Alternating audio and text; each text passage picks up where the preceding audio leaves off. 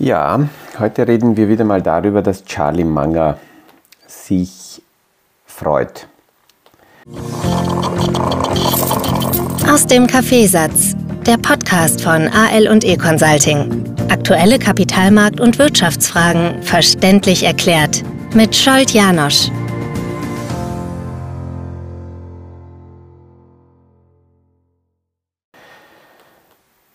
Wer ist überhaupt Charlie Munger? Charlie Munger ist der ja, kongeniale Partner von Warren Buffett. Die zwei Herren haben vor Jahrzehnten ein marodes Unternehmen übernommen und zum größten Investment und erfolgreichsten Investmentmodell wahrscheinlich aller Zeiten ausgebaut. Berkshire Hathaway bis heute ein sehr erfolgreiches Unternehmen.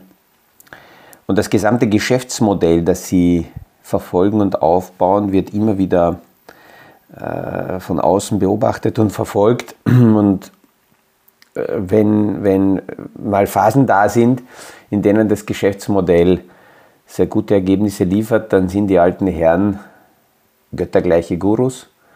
Und wenn es mal Phasen gibt, wie zum Beispiel 2020, 2021, wo aus der Covid-Thematik heraus und danach die massiven äh, Liquiditätsunterstützungen von den Notenbanken. Wenn die also zurück, die Strategie zurückbleibt, dann werden sie oft verhöhnt von denen, die dann äh, kurzfristig eben als Zocker unterwegs sind. Aber es ist immer wieder deswegen interessant, die Aussagen von Charlie Munger und Warren Buffett zu verfolgen, weil die zwei fast komplett unabhängig vom Tagesgeschehen ihre Entscheidungen treffen. Und ähm, oft verstehen gerade kurzfristige Zocker und Trader nicht, warum die Herren das jetzt gerade machen.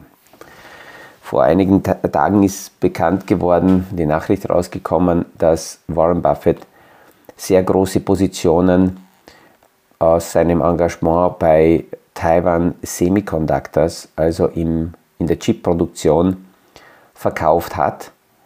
Und dann versuchen jetzt alle zu philosophieren, warum tut er so etwas, warum war das so kurzfristig, er ist von nicht allzu langer Zeit ja äh, eingestiegen in diese Position und hat jetzt verkauft. Warum? Hat er im Hintergrund Informationen? Was sind seine Überlegungen?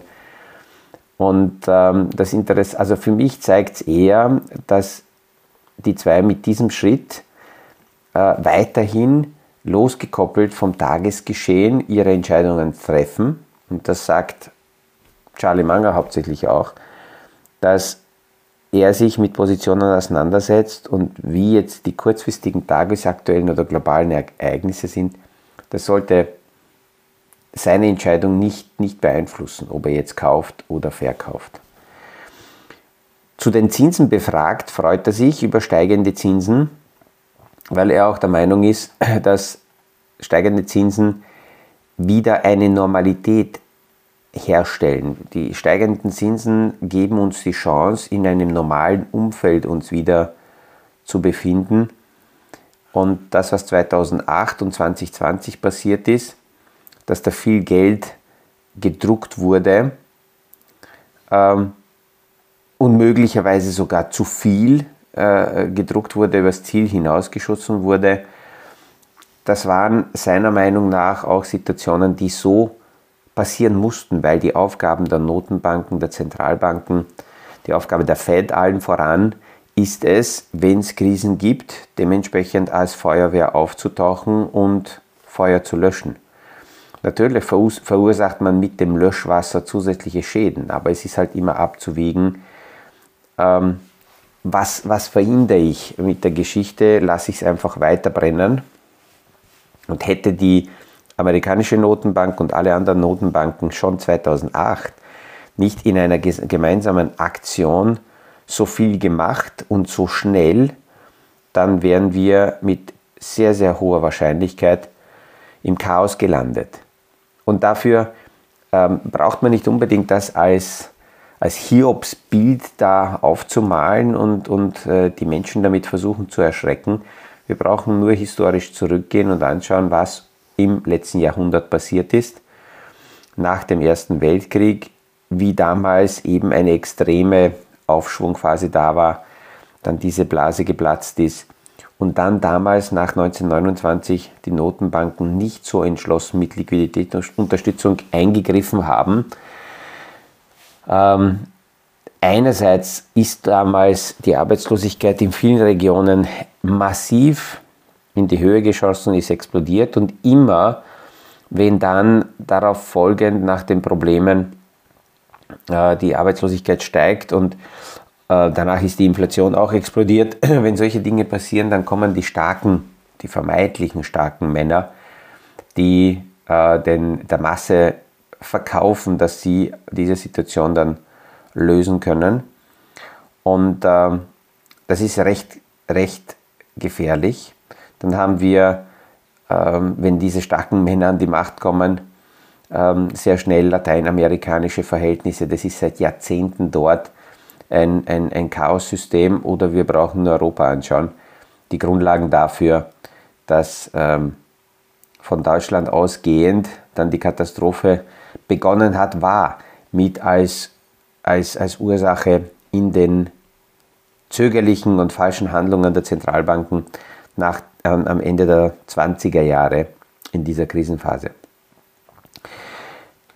Er meint auch, und Charlie Manger sagt auch, es, er, er hätte gern Politiker, die sich nicht von der Masse populistisch feiern lassen, weil sie mit kurzfristigen Aktionen so tun, als könnten sie zum Beispiel die Inflation bekämpfen, ähm, äh, als ob sie äh, äh so tun, als würden sie den Menschen helfen mit irgendwelchen Subventionen oder Preisdeckel oder was es da immer gibt sondern es, wir brauchen Entscheidungsträger, die möglicherweise kurzfristig harte Maßnahmen noch durchziehen. Und das ist derzeit auf der Zinsseite. Dieser sogenannte Volker-Schock, äh, von dem wir letztes Jahr sehr viele gesprochen haben und das ist ein bisschen verstummt, weil der Markt begonnen hat davon auszugehen, dass die Zinsen gegen Ende des Jahres 2023 wieder sinken werden.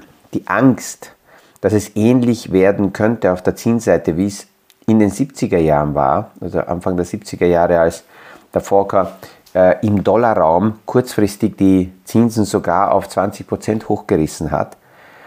Dieses, diese Angst war kurzfristig weg, kommt aber wieder. Und es gibt nicht nur Leute, die sagen, äh, das sollte nicht kommen, sondern es gibt auch welche, die sagen, ja, das ist in manchen Phasen notwendig. Was nicht geht, ist, dass wir einmal Maßnahmen uns setzen, damit wir nicht im Chaos landen und auf der anderen Seite aber nicht bereit sind, dann trotzdem Konsequenzen zu ziehen. Und es gibt immer wieder Leute, wo ich das Gefühl habe, die, die reden sich ein, man kann ähm, dem kollektiven Schmerz trotzdem irgendwie entkommen, indem man sich halt so durchlaviert, dass man davon nicht betroffen ist. Und ich rede heute deswegen über diese, äh, über diese Aussagen von Charlie Manger, weil einige schon damit gerechnet haben, nachdem 2022 speziell die Anleihenportfolios sehr, sehr starke Kursverluste erlitten haben. Da haben einige damit gerechnet, dass sich das erholen kann, weil die Zinsen wieder beginnen würden zu sinken. Nur jetzt ist fürs erste Mal eingepreist, dass die Zinsen auf dem hohen Niveau bleiben. Das heißt, die Erholung könnte kurstechnisch daraus nicht stattfinden. Und all jene, die mir sagen, ja, aber es gibt ja Zinsen und die Zinsen kompensieren das. Die höchsten Kursverluste haben jene Portfolios erlitten, die nullverzinste oder sehr, sehr niedrig verzinste Anleihen drinnen gehabt haben. Und auch wenn es logisch ist, dass Privatpersonen diese nullverzinsten Anleihen nicht kaufen, weil sie ja, äh, Nullzinsen auch in der, in der Niederzinsphase nicht kaufen wollten. Es gibt natürlich Institutionen, die diese nullverzinsten oder niedrigverzinsten Anleihen gekauft haben, weil sie es kaufen mussten. Und von denen hören wir aber sehr wenig.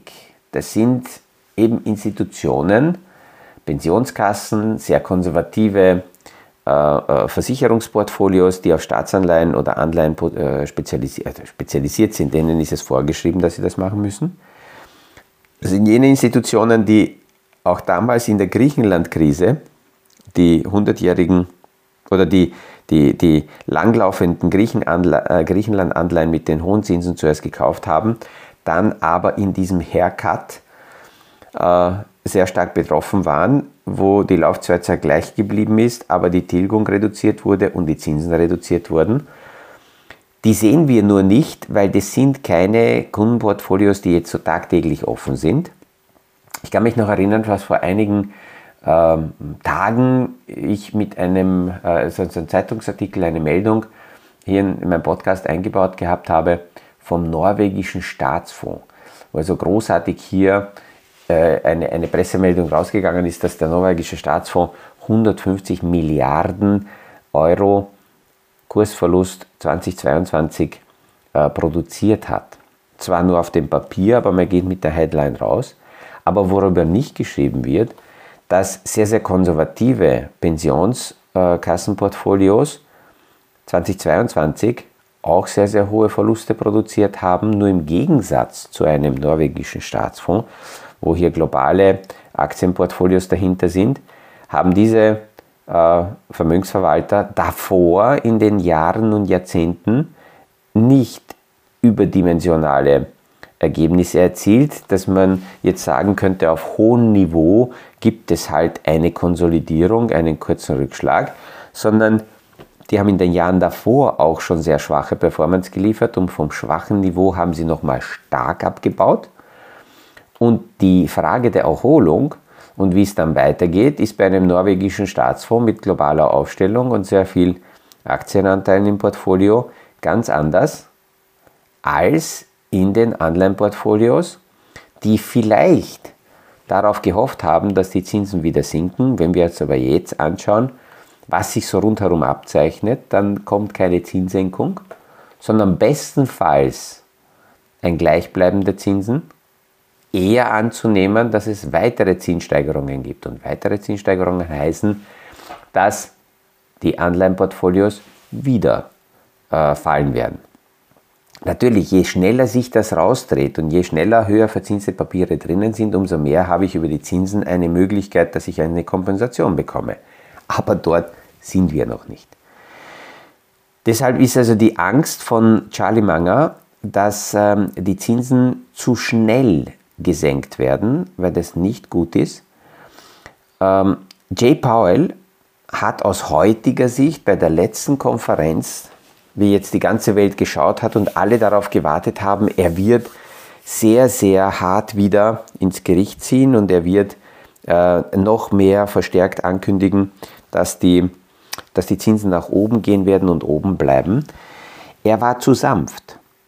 Und der Kapitalmarkt hat das so interpretiert, dass Juhutrara, ähm, wir schaffen es vielleicht ohne Rezession drüber zu kommen und deswegen ist der Kapitalmarkt, speziell die Aktienmärkte, in Feierlaune. Die ignorieren derzeit noch immer die Tatsache, dass die Zinsen hoch bleiben und weiter steigen könnten. Charlie Munger sagt in einem Interview, wenn die Situation beschissen ist, dann trifft uns das eben alle Wichtig ist, aus seiner Sicht, aus seiner Strategie, so wie sie arbeiten, trotzdem investiert zu bleiben und zu akzeptieren, dass es an den globalen Märkten mal Rückenwind gibt und mal Gegenwind gibt in der Wirtschaft. Und man kann in Ruhe jedes Jahr seine Portfoliostrategie beleuchten und anschauen und auch sehen, wie ist mein Liquiditätsbedarf. Und deswegen ist auch wichtig, jetzt darauf zu schauen. Anleihen sollten im Normalfall die kurzfristige Liquidität sicherstellen und wenn ich aber da zu viel habe im Portfolio und kurzfristig auch die Liquidität brauche, dann ist diese Diskussion natürlich wichtig ähm, zu sehen, wo gehen die Zinsen in diesem Jahr hin, weil wenn sie nicht fallen, wenn sie sogar steigen, dann kann meine kurzfristige Liquidität sogar eben gefährdet sein. Jetzt alles rauszureißen daraus, ist aus meiner Sicht und auch aus Charlie Mangers Sicht nicht notwendig, weil zu viel Cash zu halten würde genauso schlecht sein. Einerseits, wo parke ich diese Cash-Position und zweitens ähm, bin ich dann in einzelnen Nischenentwicklungen gar nicht drinnen. Und zu, viel Cash zu, äh, zu wenig Cash zu haben, wenn man zu stark investiert, ist es auch schlecht, weil dann die Handlungsfähigkeit, die eigene, eingeschränkt wird. Wir sehen also eines, dass dieser, dieser Kampf gegen die Inflation gar nicht so einfach ist, wie sich das so manche vorstellen. Und China hat jetzt geöffnet, nachdem man lange Zeit sich darauf eingestellt hat, dass China mit der Null ähm, nicht so schnell öffnen wird und, und damit global einerseits nachfrageseitig weiterhin blockiert, andererseits die Lieferketten blockiert hat, hat das hat, hat, haben die Märkte das begonnen dementsprechend einzupreisen und ohne China hat sich eine quasi wirtschaftliche Normalisierung und eine Inflationsverlangsamung eingestellt. Nur jetzt hat China geöffnet und da sieht man in vielen Bereichen, dass jetzt aus China in Bezug auf Inflation keine Unterstützung kommt. Wir haben vor Tagen darüber gesprochen, dass ähm, auf der Energieseite ähm, beim, beim Öl gerade die chinesische Nachfrage dazu führt, dass durch weniger Angebot und ähm, bis zu 2,5 Millionen Barrel pro Tag sind weniger Produktion eigentlich geplant, sowohl von der OPEC-Seite her als auch von Russland. Auf der anderen Seite geht aber die chinesische Nachfrage durch die Öffnung sehr stark nach oben. Das heißt, wir können kurzfristig darauf nicht zählen, dass die äh, Energieseite preislich der Inflationsentwicklung äh, entgegenwirkt wirkt oder unterstützt. Auf der anderen Seite sind ähm, äh, Lieferketten normalisiert. Dort sind natürlich die Preise schon wieder zurückgekommen. Die können nicht mehr fallen. Das heißt, von dort kann auch keine Unterstützung kommen, ähm, dass, die, äh, dass die Inflation nach oben geht. Dann sind jetzt Zahlen erschienen im Bereich des, ähm, der, der Güter. Und alleine, wenn man dort auch die Zahlen anschaut, sieht man, dass die Inflationszahlen in der Güterproduktion und in der, bei den Güterpreisen letztes Jahr noch bei 2,7 Prozent waren. Heuer sind es nur mehr 0,3 Prozent. Das heißt, das war ein starker Rückgang. Aber von diesem Niveau aus kann das nicht mehr so stark zurückgehen. Es sind also mehrere Faktoren, die zeigen, dass mit dieser Dynamik, wie wir es jetzt ein halbes Jahr lang gesehen haben, dass die Inflation zurückgeht, das mit hoher Wahrscheinlichkeit nicht weitergehen kann. Und das Interessante ist, dass der Jay Powell trotzdem eine, einen Teilerfolg feiern kann, die Fed, und deswegen mit hoher Wahrscheinlichkeit mit weiteren hohen Zinsen weiterfahren wird. Es gibt nämlich eine sogenannte Inflationserwartung, auf die nächsten drei Jahre gesehen. Was erwartet die Wirtschaft, was erwarten die Konsumenten, wie die Inflation von heute an in drei Jahren aussehen wird. Und diese Inflationserwartung ist komplett quasi zusammengebrochen von erwarteten 6-7% auf aktuell 2,7%. Das diese Erwartungshaltung ist so quasi eine, eine verzögerte Folgeerscheinung davon, was im letzten halben Jahr passiert ist.